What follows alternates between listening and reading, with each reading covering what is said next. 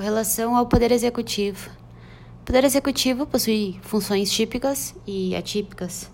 A função típica é executiva, que abrange a chefia do governo, a chefia do Estado e chefia da administração pública, conforme Marcelo Novelino. A doutrina entende que a função executiva é, se divide em função que é de governo, em função que é administrativa. Como funções atípicas, o executivo ele legisla e julga dentro do administrativo, do âmbito administrativo, claro que nunca de forma jurisdicional, então não pode ser revisto pelo poder judiciário posteriormente. Cabe mencionar uma diferenciação entre sistema de governo adotado de um estado. O Brasil adota o sistema de governo presidencialista. O presidente ele é o chefe de estado representa o país nas relações externas e o chefe de e ao mesmo tempo ele é o chefe de governo, ou seja, dirige as políticas públicas do estado e chefia a administração federal. Não existe um vínculo entre legislativo e o executivo, como acontece no parlamentarismo.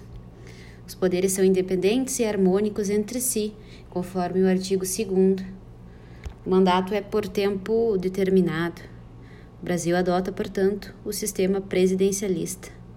Sistema de governo presidencialista. A forma, lembrando que a forma de Estado é federação, o regime político é a democracia, a forma de governo é a república e o sistema de governo o presidencialismo. Repetindo: forma de Estado, federação. FED. Regime político, democracia. Fogo na República, forma de governo. Sistema de governo, presidencialista.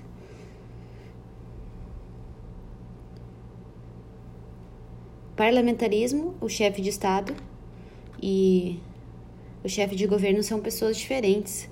O legislativo e o executivo são interdependentes e o mandato é por um prazo indeterminado.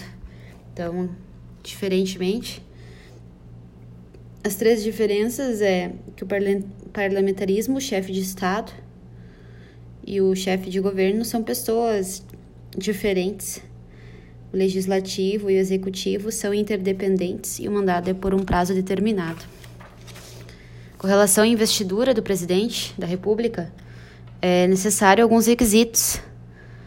Ser brasileiro nato, estar em pleno gozo dos direitos políticos, possuir filiação partidária, alistamento eleitoral, né? Não se, não se enquadrar em nenhuma hipótese de inelegibilidade e ter mais de 35 anos e obter a maioria absoluta dos votos válidos. Não são computados os brancos e os nulos. O primeiro turno das eleições ocorre no primeiro domingo de outubro e o segundo turno ocorre no último domingo de outubro do ano anterior ao término é, do mandato presidencial que está vigente. Se um candidato não obtém a maioria dos votos válidos, será feito o segundo turno. A eleição do presidente importa na do vice, com ele é registrado. Ou seja, elegendo o presidente, o povo elege automaticamente o vice.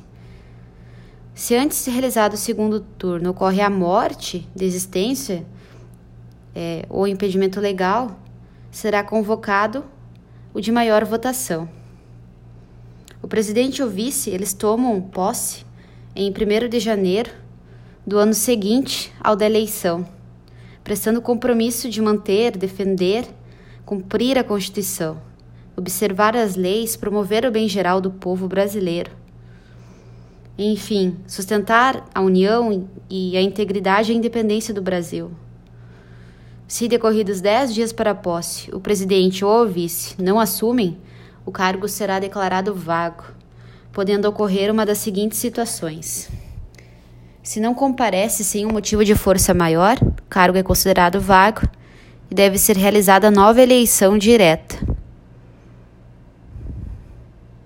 Porém, se o vice assume e exerce todo o mandato, sem vice. Vice não comparece sem motivo de. O presidente exerce todo o mandato sem vice. Presidente e vice não comparece com motivo de força maior. A posse será adiada até que eles possam assumir o cargo. E presidente não comparece por motivo de força maior. O vice toma posse interinamente até que ele possa assumir.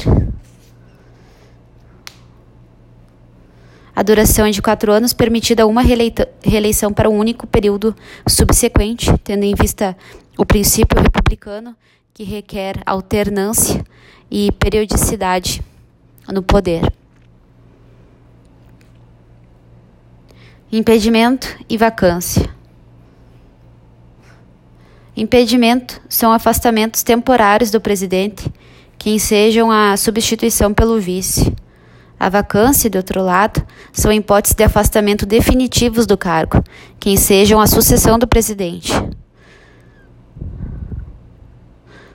Por exemplo, a vacância por morte, a vacância por renúncia, a vacância por não comparecimento nos 10 dias da data fixada para a posse, vacância na perda ou suspensão dos direitos políticos, vacância por condenação por crime de responsabilidade, por decisão do Senado, vacância por condenação por crime comum. Ou uma ausência por mais de 15 dias sem autorização do Congresso. Substituirá, nesse caso, o presidente, no caso de impedimento. E no caso de sucessão, que é mais grave, o vice. O vice, além de outras atribuições que lhe forem conferidas por lei complementar, auxilia o presidente sempre que por ele convocado para missões especiais. Portanto, o vice-presidente ele auxilia o presidente da República e o substitui ou sucede, dependendo do caso.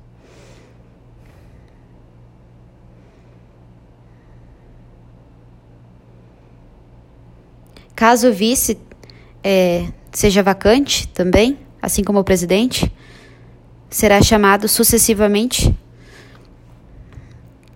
o presidente da Câmara dos Deputados, posteriormente do Senado Federal e, por último, do Supremo Tribunal Federal. Mas observe, somente o vice pode suceder o presidente em caráter definitivo. Todos os outros, eles só podem exercer a presidência em um caráter interinamente, ou seja, apenas podem substituí-lo até serem realizadas novas eleições. No caso de vacância, que é diferente de substituição, é uma, a perda definitiva do cargo eletivo, digamos assim, é, vacância do presidente e do vice nos dois primeiros anos do mandato, serão realizadas nove eleições em 90 dias, depois de aberta a última vaga, ou seja, o vice-presidente morreu também. Em 90 dias da sua morte, serão realizadas eleições diretas. Vacância do presidente e do vice dos últimos anos do mandato. Eleições indiretas em 30 dias. Depois de aberta a última vaga. É o, é o que se chamado pela doutrina de mandato tampão nos dois últimos anos. Sobre a dupla vacância nos estados e municípios, o Supremo Tribunal Federal entende que eles são autônomos para disciplinar esse procedimento. Com relação às atribuições do presidente da República, é, é um rol não taxativo, uma vez que competem outras competências. Ele nomeia e exonera os seus ministros de Estado exerce com os ministros a direção superior da administração federal, conforme Marcelo Novellino, no sentido de que o chefe do Poder Executivo possui três funções: é chefe de Estado, representa o Brasil externamente, chefe de governo, representa o Brasil internamente aplica políticas públicas, e ele é chefe também da administração federal, administra, administra os seus órgãos é, uma atribuição do presidente que ele sanciona se concorda com, com a lei em 15 dias úteis ou uma sanção tácita ou veta. Uh, veta as leis. Ele pode também publicar, promulga e faz publicar. Ah, ele sanciona, promulga e publica, né? Que sanciona é, faz parte da fase constitutiva. Eu não sei como é que eu me aguento. Fase constitutiva, mas tá muito bom, Érica. Promulgar e publicar é a fase complementar. E promulgar da existência e publicar a validade e eficácia, principalmente, eficácia. Fale sobre o poder regulamentar. Não, fala, fala sobre o poder regulamentar do chefe do executivo, que deve expedir decretos e regulamentos para executar a lei. Então, o poder, o presidente da República, o Jair Bolsonaro, ele tem um poder regulamentar, ou seja, é, ele pode expedir decretos e regulamentos para executar a lei. Então, expede decretos e regulamentos para executar a lei são atos normativos secundários. Enquanto a lei inova no ordenamento jurídico, os decretos executivos não podem, pois se limitam a facilitar a execução das leis.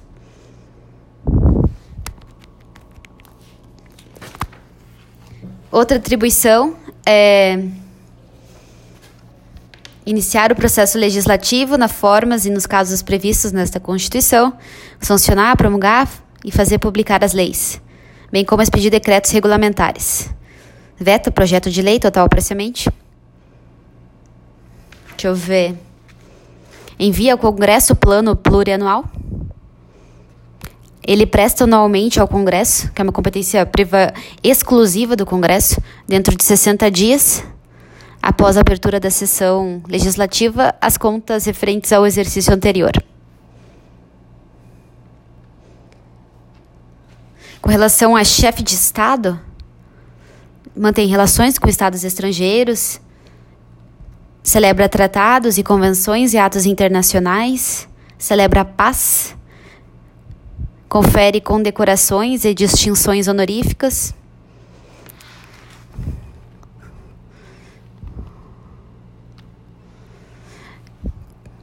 edita medidas provisórias, no caso de relevância e urgência, com força de lei, 60 dias, prorrogáveis por mais 60 dias de forma automática. É uma função atípica, atuando como se fosse legislativo, no momento em que ele edita as medidas provisórias.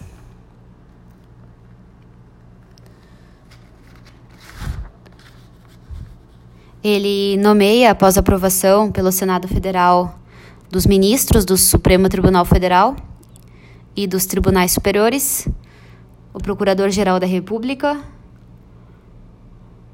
Ele decreta e executa a intervenção federal, exerce o Comando Supremo das Forças Armadas,